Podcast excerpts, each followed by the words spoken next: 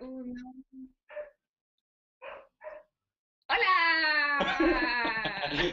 Hola. Oh, qué magia. Estamos comenzando nuestro segundo podcast. Aquí quien les habla, Claudia, Claudio. y nos acompaña Ariel. también Ariel a Ariel. distancia. Somos el cajón. Y quisimos eh, tener un tema especial. ¿De qué se trata? Esta vez es el encierro en el cine. Ya que estamos encerrados, estamos en cuatro paredes, estamos todos encerrados en las casitas con cuarentena, etcétera. De pronto, el papá de la Clau le preguntó a la Claudia. Oye, ¿qué temas nuevos nos pueden mostrar ahora? Podrían hablar de la pandemia. Y Nosotros dijimos, "Mm, podría ser. No, sí, no, no, sí. Y los encierros, ya que todos estamos encerrados. Y dije, excelente Dale. idea. Dale, dale. Ese es. Claudia, Claudia, ¿Eh? ¿y tu papá por lo menos está viendo el directo? Eso espero. Sí, mira, mira, Sí, ahí ahí está. está. Ahí está saludando, está saludando. Hola, hola. Saludos. Ah, ya. Hola, ¿cómo estás? Siempre presentes. Sí. Parece que alguien tiene un fan. Tu mamá y tu papá, parece. No, solo mi madre. Bueno, pero en representación de los dos, yo creo. Yo creo que sí. Eh, como- Con mucho amor y cariño. Quiero hacer un alcance en nuestro antiguo podcast. Dije que La Sirenita se había estrenado en 1995, lo cual no es verdad. Fue en 1989, cuando empiezan después las seguidillas de éxitos que han dado origen a una época muy importante en Disney con, por ejemplo, luego se estrena La Bella y la Bestia, Aladdin, y en 1994 viene El Rey León, Pocahontas, y todo un montón, Todo un montón. de éxitos dentro de las películas, pero es con La Sirenita quien empieza este ciclo y este nuevo renacer, diría que estaba en las profundidades. ¿Te equivocaste? Pero ¿Te vámonos equivocaste con tu película favorita? asunto. Qué ¿Pero terrible. ¿Qué pasó? ¿Ah? ¿Qué cosa? La se equivocó, se supone que La Sirenita Sí. es su película favorita. Y es, es- es experta en el tema, supuestamente. Lo siento, hay cosas que pasan. Bueno, vamos al meollo del asunto. Y son las películas de encierro. ¿Qué películas de encierro te han cautivado a ti, por ejemplo? Mira, ya que estamos hablando del meollo, Ujú, últimamente se ha hablado mucho del hoyo. El hoyo. si te hicieron hasta a mí con, con un, un personaje ahí muy Hola, especial. Claudio Bustos. ¡Hola! Ahí ¡Es está. negro! Bueno, ahí está el gestor de esta idea. Y El Hoyo es una película española que salió en Netflix hace muy poco, Sí. ah, dentro del 2020. que nos sitúan a todos los personajes encerrados como en una especie de hoyo. Es un hoyo, literal. Veanla, veanla, veanla. Más hondo, más hondo, más hondo, y no sabemos cuánta profundidad y cuántos pisos hacia abajo tiene. Y en medio de la película lo vamos descubriendo. Hola, Maca también. La Maca nos está acompañando, muchas gracias por acompañarnos nuevamente. Y bueno, una película muy interesante que en realidad no sabemos a ciencia cierta por qué llegan estos personajes a este lugar, una especie de cárcel, algunos por algún contrato. Lo vamos descubriendo a medida que pasa. ¿Qué te pareció esta película, Ariel? Obvio. A mí que me pareció eh, interesante, pero al final como que no, no se, no cerró bien, como que se fue un poco por la tangente y ahí como que me perdí un poco, pero igual es, no sé, es como esos finales que tú no sabes si es bueno que te quedes con las dudas o si es malo, pero me gustó, me gustó la propuesta y yo soy fanático de las películas que el presupuesto le sacan el jugo. Yo me di cuenta sí. que ocuparon todo, pero todo lo, el mecanismo, todo lo que pudieron eh, ocupar en el momento para, para sacar la película adelante. Y la gráfica, todo, la película es súper buena. Jugaron caleta con el concepto sobre todo, más que con algunas cosas así como fijar bien la historia, el contexto, no. Concepto, eso lo jugaron a full. Y la actuación es muy buena también. O sea, Eh, muy buena pinta un poco más para lo que es más teatral. Un mm, poco el cine español como Iglesias. Eh, sí, como juega mucho con mucha comunidad, teatralidad, la comunidad. el bar, Gumo. el bar, Gumo El también. bar. El bar donde también están encerrados dentro de un bar. Porque si no salen y mueren. Entonces, Prácticamente es eso. También es una muy buena película de encierro si, si desean verla. ¿Cómo es? no me acuerdo. No me no acuerdo. me acuerdo. Pero la, Iglesias, la cosa es que juegan mucho con una estética y una forma de actuación muy teatral. O sea, se ve como, como si fueran, como estuvieran actuando en el teatro. No, no se ve como tan de cine, tan realista, no se ve como tan naturalista. Entonces juegan mucho con eso y con la estética y los tiros de cámara apuntan mucho a las expresiones de los personajes. eh, tratan de, sobre todo, insertarte, estar, que tú te sientas encerrado en ese contexto donde no sabís. Al final, como que te da a entender que todos vamos a morir. Y eh, todos estamos en el hoyo finalmente. Unos Sí. más arriba, otros más abajo. igual hay a- algo interesante. Claro, eh, ya que están hablando de Alex de la Iglesia, eh, lo que tiene igual el cine español es que nos llega más a nosotros también por el tema de- del idioma. Sí, pues Eh, estamos leyendo como conducta, hay formas de, de- de ser de los personajes que son más familiares para nosotros. Por eso que nosotros como que con el hoyo como que igual nosotros tuvimos como, como una conexión más especial. Tal vez Puede que, llegar de una diferente forma, po. Por eso También, que no sé, después, después yo creo que en un año más va a salir la versión gringa, como siempre lo hace. Como siempre. versión, como siempre. claro, como para acercar ese cine a ese lado idiomático. Es que, Eso. de hecho, la mayoría de, de la gente de habla inglesa como que no está muy acostumbrada a leer con subtítulos, y eso es como, mm, pucha, Sí, porque, y nosotros estamos obligados, acostumbrados. estamos como bastante acostumbrados a leer con subtítulos, por ejemplo, yo prefiero verla con subtítulos porque me gusta mucho el audio original, y uno ya como que está acostumbrado de todo eso. Y con referencia a lo que habláis del lenguaje, tiene que ver con que uno piensa en español. Entonces, todo lo que uno hace, la forma de actuar, va influenciada por la sonoridad del español. Si pensáramos en alemán, nuestras acciones serían distintas porque estaríamos pensando en alemán, que es un idioma mucho más set, set, set, y es mucho más tajante. Entonces, nuestras acciones también serían más tajantes. Y el lenguaje español es muy metafórico, muy de sentimiento, es romance, un lenguaje romance al final. Un paréntesis, pasa- Muchas gracias a, la- a los espectadores que nos están viendo en este minuto. Muchas gracias por seguirnos. Vamos a darle con todo para poder seguir haciendo más podcasts. Y es muy Claudio, tradiciones que se dan, por, por decirlo, en un mundo más españolado o más bien en un cine de habla hispana, es diferente eh, a lo que estamos acostumbrados tanto cine de Hollywood, ponte. Sí.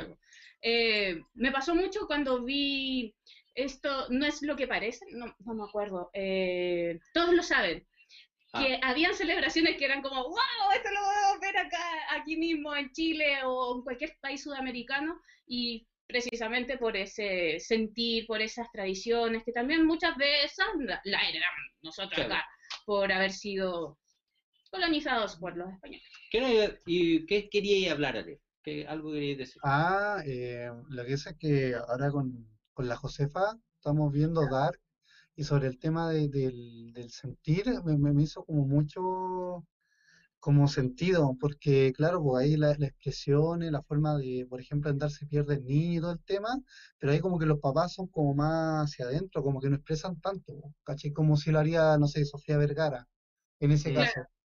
Por el tipo de Pero cultura, de lenguaje, de todo. po. claro, son más fríos, en verdad. Son más alemanes. Son más alemanes. No, ¿por qué Mm. será? ¿Por qué será? Una muy buena serie. Igual me costó ver algunos capítulos, pero poder retomarla de nuevo. tal. Sí, yo Creo que está muy buena. Creo que Y ahora que va a salir la última temporada, debería empezar a verla de nuevo. Ya, volviendo al tema. Sí. hablando Oye, del oye, hablando también de, de películas alemanas, creo que Funny Games, la primera es alemana, si no me equivoco. del 97. Si no me equivoco, es alemana. Creo, creo, no estoy seguro. Pero Funny Véanla, Games véanla, es película que habla sobre el encierro. Así es. Pero un encierro en donde pues, ve- vemos un cautiverio, donde los tienen prisioneros en una situación donde llegan dos psicópatas a mantener cautivos a un grupo de ricachones. Más bien, a una Básicamente familia, una familia. a una familia de ricachones. Y Se vuelve bastante interesante, aunque por mi parte como que me salí mucho de la película porque no nosotros vimos el remake del año 2007.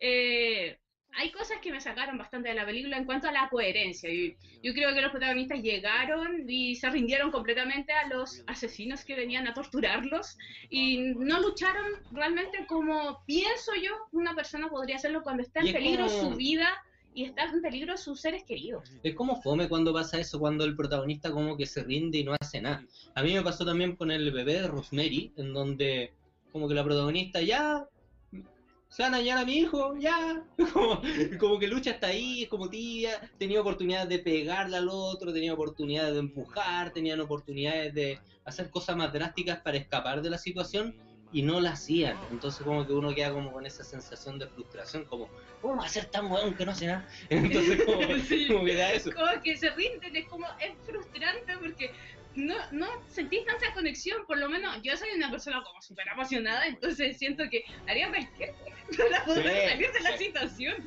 y me, me desesperaba, llegaba a un punto en que le decía, pero Claudio, ¿cómo es posible que pase esto? Y ¿qué estaba sucediendo en ese momento? Sí, de hecho en medio de la película se puso como a criticar, oye, no me creo esto, no me creo esto, ¿cómo no hace? Pero si podría hacer esto. y como que ya está totalmente fuera de la película la cabeza. Sí. Pero fuera de eso, hay un planteamiento que cambia toda la película en un instante en donde uno de los psicópatas toma un control remoto y en sí como que te hacen entender que estamos atrapados dentro de una realidad. Dentro de la misma película están atrapados dentro de una realidad y nosotros al final también estamos atrapados dentro, Dentro de una realidad. realidad, dentro de un mundo, dentro de ciertos juegos, dentro de cierta sociedad, etcétera, y eso se da a entender como en esa parte de la película. Y ese postulado, ese concepto es súper interesante. El Ariel que habla. Eh, claro, lo que es que cuando yo vi esa película eh, me sentí atraído porque decían que era súper violenta, repulsiva, que no, que no podía, o sea, había que tener estómago para ver y todo el tema, y claro, yo cuando la vi, o sea, una de las razones por las que la vi era porque mi director favorito, que es eh, Darío Scorgi, eh, director de fotografía, el tipo hizo la película, pero también me, me trajo mucho el tema de, de que era como tan violento y todo, pero cuando lo vi no, no, no fue tan así, no, No es tan violenta, es como bien tibia. me decepcioné un poco, claro, me decepcioné un poco. Y es súper raro que el, que el director, eh, Michael Haneke, como que hizo ya la del 97 y él después hizo el, re- el remake en el 2007, pero él dirigió las dos películas. Es como, es como extraño, es como, ay, no me gustó cómo salió la primera versión, así que voy a hacer una segunda versión. Vez tercera. como Gloria, y luego que le fue tan bien al director, que es... ah, no. Le pusieron campana, Gloria ver. Gloria Bell. No me acuerdo, del- también es chileno, Se te fue- se te el fue. Oscar, eh, Mujer Fantástica. ¡Vamos, ¿Y tú tú? puedes! No, no, yo estoy en blanco, yo estoy en blanco. El el Ariel, el Ariel debe saber. A ver, está en blanco ¿Qué también. Está blanco. Rayos. El, el Bueno. director de La Mujer Fantástica y de Gloria. Ah, y Sebastián Lelio. Ah, Lelio, ese, ese. Ese, sí. Bueno, eh, pasa lo mismo. Es, Sí. es básicamente la misma película con más efectos hollywoodenses, como para adaptarlo un poco más a la realidad de Sí. Estados Unidos. ¿Sabes que yo después de ver las dos, prefiero la chilena, la que no tenía tanto presupuesto? Entonces era como, ¿para qué, para qué tanto presupuesto? Bueno, obviamente se hace más internacional, más conocido y todo lo demás. Y, y debe haber sido un lujo trabajar con la Julia. Eh, Claro, Sí, Sí. Pero aún así es como, pucha, la historia ya estaba, ya estaba muy buena, entonces, Era lo que quería ¿a decir. qué más? Pero suele suceder para internacionalizar más las películas. Estados Unidos un poco se apropia de estas películas que tienen un gran éxito Mira, mira, o con un gran concepto y la hacen para ¿sabes su público. Conectándolo con eso, con el tema que tenemos, para que así no nos vayamos por, por cualquier parte. Ah, ¿puedo decir una cosa más? Sí, claro. Y también puede ser por el idioma. Ya que también, como hemos leído en algunas partes, no les gustan los subtítulos, Eh, entonces mejor lo hacen en inglés, versión inglesa, listo. Ya lo- la conexión que hago es el remake de All Boy. Bueno, la versión estadounidense de All Boy y la versión coreana. Bueno, nos dijeron que era una violencia sumamente descarada. Véanla, véanla, véanla. Pero la realidad es que la violencia está en Old Boy. All ¿Sí Boy no? es genial en la raja. O sea, yo me quedo mil veces con la versión coreana. ¿Y por qué tiene que ver con el encierro? Porque el encierro aquí no es tan importante. O sea, es importante, Es importante. pero no vivimos el encierro durante toda la película. A diferencia de otras películas que Sí. estamos hablando. Lo que vivimos es la consecuencia de este encierro. ¿Por qué? Porque al protagonista llegan, lo secuestran y lo encierran en una habitación solo, solo con una televisión, solo, casi sin ventanas, ¿no? Era sin ventanas, con puras paredes y una televisión durante 15 años. Y él no tiene idea por qué. Y un día llegan y lo liberan. O sea, el estado de tu mente como queda después de estar encerrado durante 15 años solo en una habitación y que de pronto te liberen. Es lo que vamos a vivir, es lo que vamos a vivir, es lo que vamos no, a vivir. no. No, pero- pero es cuático. Yo creo que eso lo transforma en una de las mejores películas porque si no han visto Oldboy, véanla. Véanla. De, de mi punto de vista es la mejor peliculaza, es peliculaza y es para sufrirla. Uh. No, no, es es para pasarla bien y para sufrirla. Pero por favor, vean la versión coreana. Sí. Creo que la historia es mucho, mucho más coherente en la cultura coreana más que en la cultura de Estados Unidos. Sí. Quisieron adaptar el drama que se vive dentro de esta película, pero creo que no lo lograron como se siente en la versión en, en la original, obviamente. Saluda a Josefa de la Jara que nos está ahí hablando y dice con el secreto de su ojo que aún ganando un Oscar de mejor peli de habla extranjera, Hollywood, como siempre, hizo un remake porque quiere y puede, no es chiste. Y para sacar plata, pues, obvio, obvio también. Y a todo esto igual trata de... una muy buena película. Yo no me acuerdo del secreto de su ojo, no me acuerdo si la vi o no la vi. Ariel, ¿tú la viste?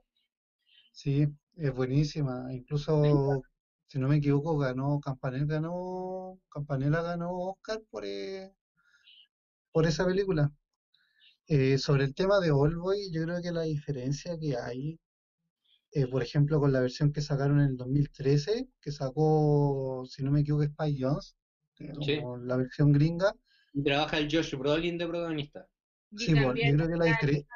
Elizabeth Sí, pues yo creo que la diferencia es que el- la, la- la versión coreana como que ocupa todo el elemento cinematográfico, como toda la lengua audiovisual, ¿cachai? Que existía en el momento para entregarte una historia que no solamente se basaba en la venganza, sino que iba mucho más allá. Pero ¿qué pasó con la versión gringa? Es que solamente se convirtió en una película de venganza netamente y nada más. Y se convirtió, no sé, como en Supremacía Bones o cualquier típica película Sí, gringa que tenía que ver con disparos y eso. Como que De se hecho, perdió como la esencia que había. En Oldboy la escena de la pelea en el pasillo eh, es un lujo verla, exquisita esa escena, o la escena cuando la del diente. Y, Uy. y te lo están jugando todo con sonido, no con lo que tú ves, cómo trabaja el- lo que uno se imagina versus lo otro, la cantidad de lenguajes audiovisuales que tienen los tiros de cámara y la actuación del protagonista. Oh, Y cualquier cualquier héroe de acción que tenga un martillo, sin duda lo sacó de. Sí. Oldboy, eh, eh, Ese pl- hay un plano magistral, yo creo que es irreproducible en cualquier otra parte, pero es maravilloso. El plano de la pelea con el martillo. oh, no. Ah, Esa es la Pero si esa pelea, pero si esa pelea ti- tienen que pensar que en esa pelea se tomó tres días tomar, con, si no, fueron 17 tomas en tres días. Imagínate Guau. que tienen que hacer toda la toma. Y claro, pues había un- ya había una, una, como una pantalla, había un muro falso, pero imagínate que la cámara iba y tenía que devolverse y el, el efecto de la cámara, ¿cachai? No, Ah, no, no se nota. No se Sí, nota, es una, locura. en otro planeta es Ah. realmente una joya, una obra maestra. Yo para creo mí. que es una de mis películas coreanas favoritas junto con Parásitos y también The Host. Esas tres, si pueden, veanlas, son muy buenas. Y también hay un que montón de. El cine coreano, no sé, algunas veces está años luz del que tenemos nosotros acá. Eh, Tienes que cuático. pensar también que Oldboy es parte de la trilogía de la venganza, que igual, que igual de importante en el cine occidental como El Padrino, ¿no? que se compone de, si no me equivoco, de, de Señor Venganza, Oldboy y Señora Venganza, Lady son, Venganza. Sumamente crudas, son súper buenas, deberían ver las tres. Y hablando de las consecuencias que tiene un encierro, vamos a hablar también del encierro mismo. ¿Han visto The Truman Show? ¡Oh! ¡Oh, my God! Es que la verdad nosotros para prepararnos para los podcasts igual vemos alguna película antes de, nos, nos preparamos un poquito antes de, y elegimos justo hoy día ver The Truman Show antes de ver esto. Véanla, sí, véanla. Es un encierro mucho más grande, no está encerrado en cuatro paredes, pero está completamente encerrado, o sea, toda su realidad está encerrada. O sea, The Truman Show yo creo que es una película Maravillosa. Y el, Genial. el morbo, el- es impresionante. Bueno, este es el inicio también un poco de lo que son los reality shows. ¿sí? Cuando las cámaras, 5.000 cámaras mirando al mismo, viendo, asistiendo al mismo nacimiento y cada atrapado evento. desde que es pequeño, desde que es Oh. guaguita, desde que es un feto lo tenían atrapado. sí. Y estaba siendo analizado, o sea, él, dijeron, este Sí, eh, bebé nació en el momento que tenía que empezar el programa, básicamente. Y por eso lo atraparon y como va todo el día encerrado y sin él saber que está encerrado. Es una película muy, muy, muy buena y yo creo que ahí Jim Carrey se luce, uno se saca por completo ese papel ya de solo actor cómico, también nos demuestra toda su faceta dramática, todo, todo lo que tiene que aportar ahí. Y la película la, vimos recién, es muy, muy buena con todos los lenguajes, el lenguaje cuando muestran así como, oh, les vamos a hablar de Jurassic Park. Jurassic Park, es muy buena película. Y como que todo un comercial de vez en cuando, cómo toman los tiros de la cerveza, cosas así. Oh, muy, y es lo que marcó después la publicidad en algunos programas, e incluso lo que vamos en Instagram. Hay historias donde están los famosos, obviamente, donde promocionan y tienen un video, oh, estoy tomando, no sé, eh, bla, bla, bla. Agua, no sé cuánto. y beben. Entonces, es básicamente lo que después va ocurriendo en la misma vida. Hoy en día se ven así muchos comerciales. Y muchas teleseries empezaron a, tomar eso también. Eso cierto. Hubo un tiempo en donde me acuerdo que como que dormían y al lado de ellos estaba como el teclub, así decían, oh, voy a tomarme un tecito club. Y como que lo incorporaron a la teleserie para hacer la propaganda entre medio. O cuando nunca habías visto las compras de las teleseries, cuando iban al supermercado, después veías aquí al supermercado. Y, y volvían con la bolsita y con toda la cuestión. Eso es lo que pasa y lo que instauró The Truman Show. Además, una productora que se jugó todo por su show. Todo, todo, todo. No de hecho, no tenían cortes comerciales. El show de Truman no tenía cortes comerciales, era 24 horas completamente observado toda la vida y manipulado toda la vida. Pero es cuático lo que pasa en esa película porque uno se siente tan atrapado en la realidad y eso incluso a nosotros nos pasa que algunas veces estamos como atrapados dentro de la sociedad y me acuerdo que después de que esa película salió, había gente que salió como con el síndrome de Truman, que pensaba que estaba en un reality, que estaba siendo perseguido, que lo estaban grabando, que ellos estaban en la misma situación que de Truman, pues, ¿cachai? Entonces es cuático porque uno también se lo puede llegar a preguntar, esa situación de, estar atrapado, de que te pueden estar observando, que a través de esta cámara hay hartas personas viéndonos como ahora. No, pero, como que se da eso. ¡Saludos! saludos a las personas que nos están viendo. Entonces, algo, eh, algo que pasa. Época. ¿Mm? ¿Sí? ¿Sí? Algo que pasa con, con The Truman Show es algo muy parecido a lo que pasó con Matrix, que que claro, pues, como el tema del gran hermano, de que estábamos siendo vigilados y que todo estaba puesto como para nosotros, eh, en Matrix pasa, pasa como algo parecido, pero solamente que en vez de personas, como que las máquinas no tienen dentro como de un gran sueño, dentro de una gran eh, cúpula y todo el tema. y ahí sale También hay una película que también que fue una época de los años 90, casi comenzando los, los 2000, que también está Equilibrium. Ahí está ah, Christian Bale como protagonista.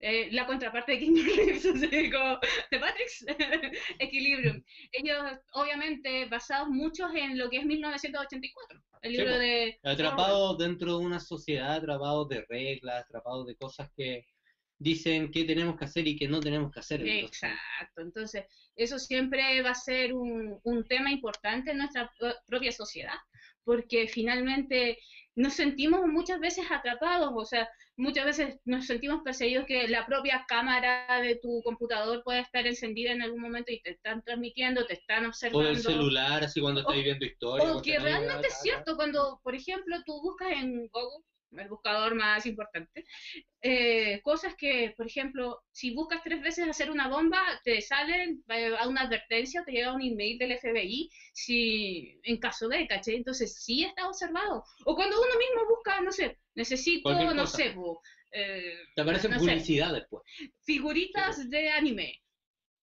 Y después te llegan 8000 eh, páginas diferentes ofreciéndote productos. Entonces sí, hasta cierto punto estamos completamente observados y atrapados en, nuestra realidad. Yo creo que una de las cosas más ricas de, Truman Show, que yo creo que no va a ser un, un ¿cómo se llama? Un spoiler, es el final.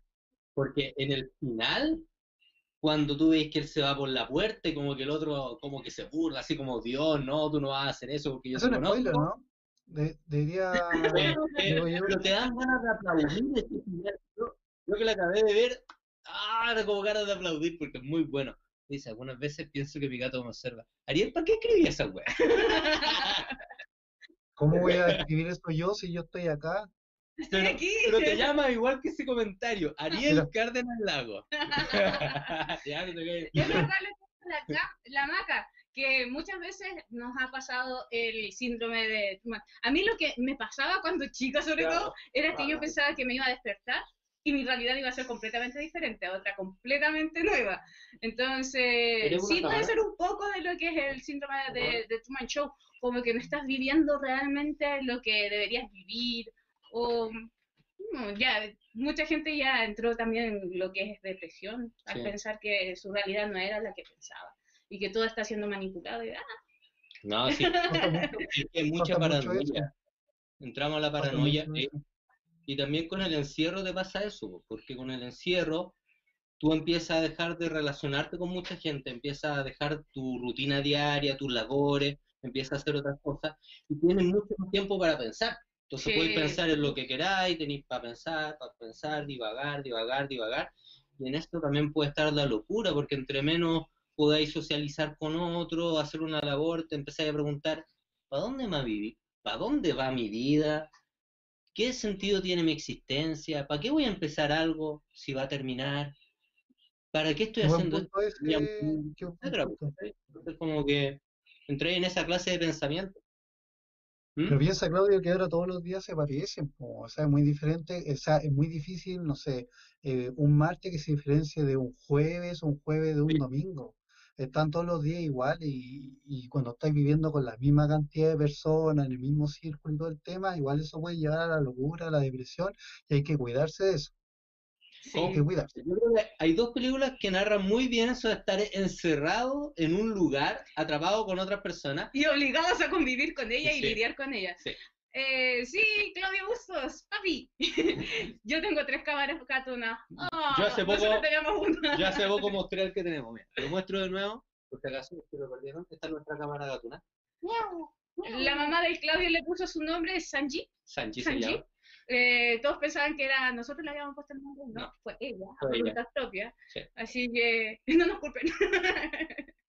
Ya, Eh, la- las dos películas, para volver con esto, son El Faro, que ya hemos hablado de ella, hablamos en el anterior podcast, tenemos una reseña, ya, ya hemos hablado bastante del Faro, y es un encierro total, y la otra es conocida yo creo que por todo el mundo, porque ya es como casi de culto, es El Resplandor. uh, El Resplandor conocida por medio mundo, y ya sabemos las consecuencias que tiene el encierro en esa familia. Yo creo que varias familias han tenido miedo de que este encierro... Véanla, véanla, véanla. Volviendo a la locura, volviéndose completamente loco nuestro protagonista y enloqueciendo prácticamente toda su familia, si es, si es eso. Entonces, Aunque ahí hay una posesión también entre medio y todo eso. Bueno, él está como Bueno, poseído, del depende- alcoholismo, está todo. depende de la interpretación. Sí, y como que va sacando todo lo malo de él, pero digámoslo, en una convivencia, sobre todo en las casas que hay, que son cuatro paredes muy, apaga- muy apegadas, espacios pequeños, espacio. etcétera, empiezan a haber roces, tú vas caminando por un lado, chocas con una persona, vas caminando por otro lado, chocas con otra persona, todas las personas en la casa, entonces empieza a haber roce, roce, roce, roce. Más encima él tenía de tarea escribir y no le salía ni una idea, ni una idea, ni una idea, se iba trastornando. Entonces como que no iba para ninguna parte la cosa y... ¿Mm? Yo tengo algo que decir. Ah, Adelante, Eh, adelante. claro, como una de las diferencias, eso ustedes saben que Stephen King tuvo como atado con Stanley Kubrick, algunos dicen que se agarraron a combo, algunos dicen que yo la acabo de inventar, pero, pero lo que, lo que pasa con eso es que eh, Stephen King en el libro de Resplandor como que se basaba más que la locura venía del alcoholismo, ¿cachai? Incluso el personaje principal se basaba mucho en la misma historia de, de Stephen King, ¿cachai? Porque él tenía problemas con alcohol y algunas veces pensaba en matar a su hijo porque lo molestaba mucho y todo el tema. Pero claro, pues, como que Stanley Kubrick como que dejó el alcoholismo de lado y lo y como que puso unas cosas medias tenebrosas, unos fantasmas por aquí, unos fantasmas por allá y, por aquí. y pasó lo que Pero pasó. una película realmente genial. Bueno, grandes partes de las adaptaciones que se han hecho de Stephen King, yo creo que las que más han recurrido un poco a la a la libertad creativa que hay en el cine, creo que han sido las que han logrado mejor resultado que las que han sido muy fieles Muy a, a- a la historia de Stephen King haber respetado mucho. Me pasó un poco con It, que mm, yo encuentro que lo fue demasiado el respeto que se le tuvo al libro y, y por otro lado está El Resplandor, que es una peliculaza, a pesar de que no era de su gusto de, de Stephen Y hablando de Stephen King, tenemos también una adaptación muy ¿Cuál? buena, que yo creo que a más de uno, las enfermeras ya no le parecieron lo mismo. Misery. Ah, sí. Esa también habla de encierro, es muy, muy buena, Misery. Tiene la escena esa del, del pie. Ah, no sé. Es con todas las letras un secuestro. Véanla, véanla, véanla. Yo, yo he leído algunas personas que han dicho así como, oye, en el libro es más brutal, ah, ah", pero digámoslo, cinematográficamente como se hizo la escena del pie en Misery eh, es bestial.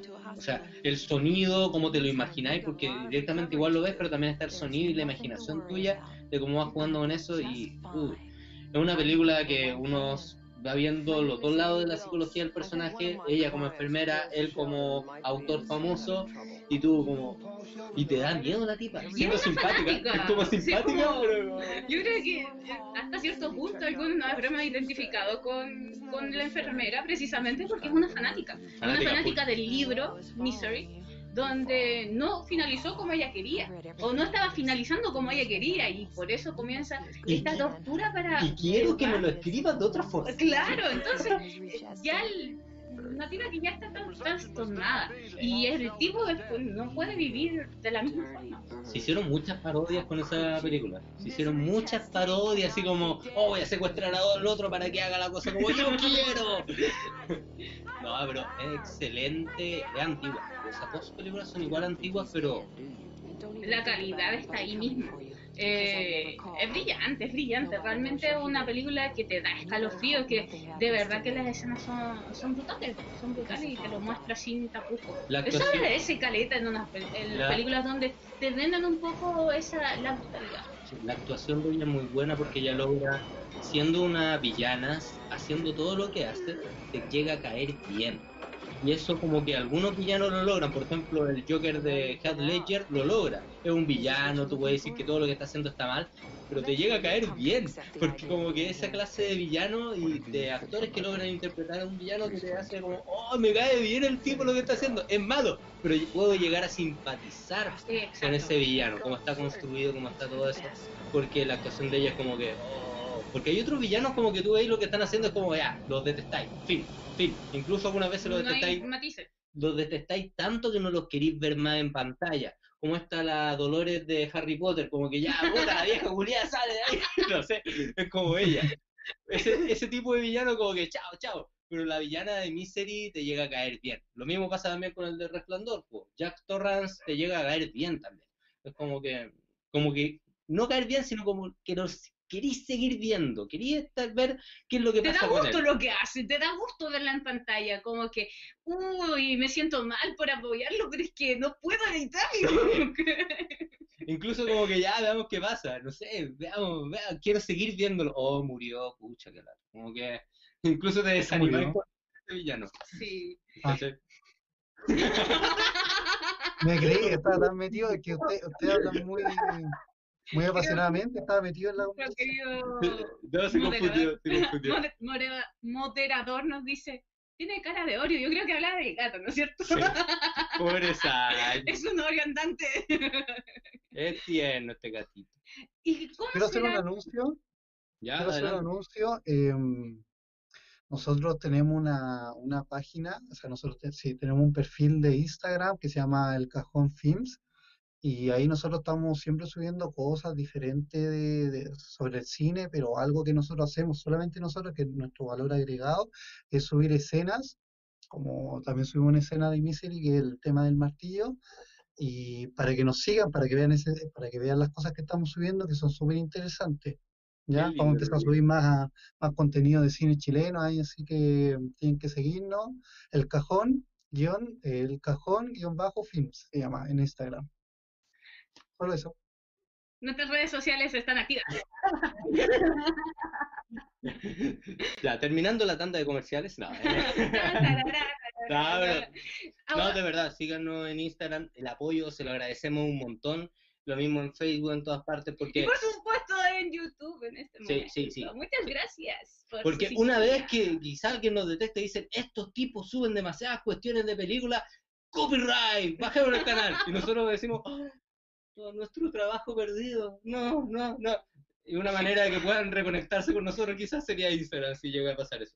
Bueno, en fin, sigamos, sigamos. ¿Qué otras películas tenemos para hablar de encierro? Más allá del encierro, me gustaría hablar un poco de la producción de aquí en adelante. ¿Ya? Yo creo que con lo que tenemos hoy día afuera, nos ha dado la oportunidad de conocernos y también de mantenernos encerrados sin reunirnos muchas veces con precisamente con las personas con las que trabajamos, en nuestro caso para Mm. nosotros el Ariel. Sí. Y yo creo que va a haber un cambio en eso. Hoy en día igual la gente empieza a hacer los cortometrajes, monometrajes, producciones independientes y hoy a distancia muchas veces. un cambio social completamente, porque una vez que todo esto termine, no creo que las mismas temáticas sociales estén tan, tan, tan fuertes. Va a haber un cambio completo. Es que ya O va a haber que más fuerte va a haber un distanciamiento social.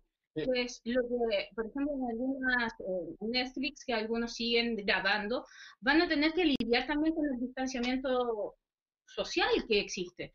Por ejemplo, escenas de intimidad van a ser un poco más difíciles. O continuaciones que hayan de películas en donde ya los personajes estén cinco años más viejos. Va a ser muy- Va a ser muy cómico eso. Oye, sí, Stranger Things, ¿qué va a pasar con esa serie? Porque si la cuarentena acaba, por ejemplo, en cinco años más, todos los personajes más viejos. Más que la cuarentena, el distanciamiento social. Sí, también. O los conciertos, ay, no. no, No, no, bueno, ya. no. Ya no En estamos. Pero nosotros queremos, igual estamos tratando de trabajar al máximo, estamos también proyectando para poder realizar nuestro siguiente cortometraje, está en preproducción aún, pero espero que poder grabarlo sin problemas. Poder grabarlo cuando todo esto termine de una vez por todas. y hablando un poco de nuestras producciones también, ligándolo al tema del encierro, quizás no fue un encierro, pero sí un secuestro. Tenemos nuestro cortometraje llamado Juego Perfecto, que fue inspirado en precisamente Funny Games. Sí, fue inspirado de una manera rara porque entramos en un concurso que se llamaba 48 Urfin Project y llegamos y dijimos, ya, grabemos en el cajón del Maipo, etcétera, de qué trata más o menos esto, y tuvimos que crear toda la historia y grabarlo todo y editarlo todo en 48 horas. Dos días. Y lo que se nos ocurrió precisamente era en donde había dos asesinos, Oh, era no- una pareja una pareja, que que se iba a después divertir. que se va a divertir y va a capturar como gente a cazarla. Entonces hace sentir como toda esa cuestión como ah, un poco atrapado y todo eso, como secuestrarla, toda por ahí. De alguna manera, torturar a la persona. Sí. Para ellos es un simple juego. Ahora, ese fue como nuestro primer cortometraje así como subido. Eh, sí, porque el primero es Ego, que también es un poco el encierro, habla un poco del encierro en sí mismo, Como en la cabeza, en la cabeza, de, de mismo. prejuicio. Bueno, podría ser más bien un tema ya más distinto. Pero igual, o sea, el encierro se da en varias partes. Yo, por lo que hemos cachado en todo este podcast, el encierro se da socialmente, el encierro se da en estas cuatro paredes y también dentro de la cabeza de uno mismo. Por ejemplo, en Perfect Blue, vemos a alguien que está encerrada en su cabeza, en las alucinaciones que va teniendo, que no va sabiendo qué es lo que es real, qué es lo que es real, etcétera.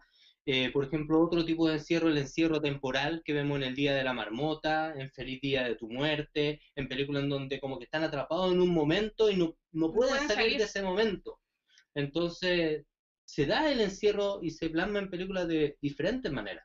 El encierro es un tema bastante amplio y que realmente nos hace reflexionar, nos hace plantearnos y nos ponemos bastante existencialistas para comprobar realmente qué es lo que nosotros estamos haciendo en el mundo, si vale la pena o no vale la pena. De hecho, ha sido todo esto como un tiempo de pausa como para replantearse hacia dónde vamos, qué estamos haciendo. Muchos fueron despedidos de sus trabajos, las situaciones siguen siendo indignas para muchas personas. Y sí, la pelea de papás de, papás de la Claudia. ¿Quién ama más a la Claudia? Los dos me aman mucho. Pero la situación, yo creo que después de esto se viene un estallido social nuevamente porque el corona, no lo podemos mencionar acá parece, no, no, No. lo podemos. El corona, el corona, sí, ve- vea, paré justo, paré justo. Eh, YouTube está también muy perseguido con esa cuestión de, de esa cosa. Eh, el corona cine no, no ha demostrado las desigualdades sociales que hay, lo, lo horrible que es la situación socialmente, hasta dónde va el mundo y lamentablemente como humanidad quizás es un momento de repensar la forma de organizarnos. volver a pensar la manera de organizarnos socialmente, económicamente, etcétera, porque esto nos ha llevado al punto donde estamos, en donde tampoco estamos en armonía con la naturaleza y hemos visto que muchas ciudades se han llenado de animales a causa del encierro humano, porque todo lo demás resto, genial, han tenido otro tipo de encierro. Es como lo que pasó en Endgame, cuando desaparece la mitad de la población, yo creo que, que no hace falta un Thanos. ¿Qué piensan? Abra el debate. no, yo, yo sé. En algún, en algún momento hablamos y dijimos eso de que un depredador. Pero yo igual soy amigo de pensar que deberíamos como humanos crecer un poco más y encontrar la forma de vivir en armonía con lo que nos rodea. Así es. Porque lamentablemente ese es el problema. Nosotros no estamos viviendo en armonía con todo lo que nos rodea. ¿Cachai? Sí. Un depredador para los humanos, yo creo que un virus. es, eh, es lo que a nosotros. Una vez hablábamos así con algunas compañeras en la U y hablábamos un poco de lo que era el humano igual es muy vulnerable. O sea, puedes tener muchos depredadores gigantescos, como pudo haber sido un, dinosaurio en su momento, pero de igual manera igual somos sumamente vulnerables. O sea, un bicho, un virus que no se ve, una bacteria puede llegar a matarnos. Sí, y hemos ido logrando sortear esos depredadores que han salido. Yo creo que por eso son tan famosas también las películas de zombies, porque nos plantean un depredador que viene a ser nosotros mismos resucitados y vienen como a atacarnos así y todo eso, pero un depredador casi invencible que nos cuesta vencer, que puede acabar con la humanidad y nos plantean otra forma de volver a organizarnos en sobrevivencia, como estar en, en sincronía con otras cosas, preocupados de otras cosas, ya no es del dinero, sino que de sobrevivir porque los humanos como que nos hemos dejado de preocupar algunas veces de sobrevivir. Y, no, y también nos alejamos de nosotros mismos. Muchas veces hablamos mucho de la individualidad, de lo que yo quiero, de lo que yo siento, donde yo quiero llegar. Y a veces nos olvidamos de lo más importante que es el estar el uno con el otro. Mm. Y yo creo que este momento que nos dio esta oportunidad de estar un poco más conscientes de quién tenemos al lado y también a quién a quienes nos rodean, es un tiempo preciso, preciso, precisamente preciso, de reflexionar, de evolucionar hasta un, a otro tipo de puntos y para volver a amarnos y amar también los lazos que vamos a hacer y cuidarlos. La idea es que saquemos de todo este encierro, de los encierros que tenemos actualmente, y yo creo que también se va a plasmar en el cine, y es sacar lo bueno de todo esto sacar una, una cosa buena de todo esto, hacia dónde vamos a ir, cómo agarramos esta experiencia para mejorar en vez de empeorar. O sea, yo creo que la especie humana es una especie que está como en una depresión, que se odia a sí misma, que dice la humanidad es una bestialidad, la humanidad es mala, etcétera, como una especie que está como en adolescencia, que está con depresión, se odia a sí mismo, aún no se ama. O sea, somos seres igual de creación, podemos crear, podemos ayudar a muchas criaturas y en vez de explotar esa parte hemos estado explotando todo lo destructivo que tenemos. Entonces, finalmente quizás nos podemos llegar a enfocar un poco más en eso y quizás el cine o las creaciones empiezan a abordar también esa temática. Después de todo, el arte al final lo que aborda es esto del alma, hacia dónde más o menos podemos ir, algunas veces te remarca los errores que hemos cometido, etc. Al final el cine también hace eso, no es solo entretención. De los problemas, no los veas como un problema, sino como una oportunidad. Y esta es nuestra oportunidad. Sí, es verdad. Bueno, yo creo que ya se nos está acabando el tiempo, llegó la hora de la despedida. Oh, es hora de decir Nuestros podcasts están durando como 45 minutos. ¿Y vamos a tener un podcast la próxima semana? Sí. ¿Sí? Esperamos sus comentarios ah, en este mismo video para que nos puedan eh, postular algunos temas que a ustedes les interesaría saber, eh, analizar películas, sobre algún tema en específico. Nosotros vamos a ir plantear algunas cosas. Igual ya hemos pensado en algunos temas, etcétera, pero si ustedes nos plantean un tema y decimos, oh, me gustó, démosle, démosle, démosle. Y así al mismo tiempo lo comentamos con ustedes, etcétera. Así que también les dejamos la pantalla abierta para que ustedes nos digan, hoy quiero hablar de este tema, hablen de esto, no sé. Denle, denle no. Muchas gracias. De Ariel? Sí, Ariel, no sé. Nada, pues, eh, gracias por el apoyo. Por favor, síganos en nuestros canales eh, digitales. En YouTube es súper importante, ya que somos creadores audiovisuales y vamos a estar subiendo, ojalá que luego subamos el cortometraje y, bueno, nos tenemos que juntar. Hoy me dio pena. Ah, Lo creí, soy muy buen actor, soy muy buen actor. Ah, Muchas gracias por el apoyo. por habernos seguido, por habernos escuchado, por habernos seguido hasta el final.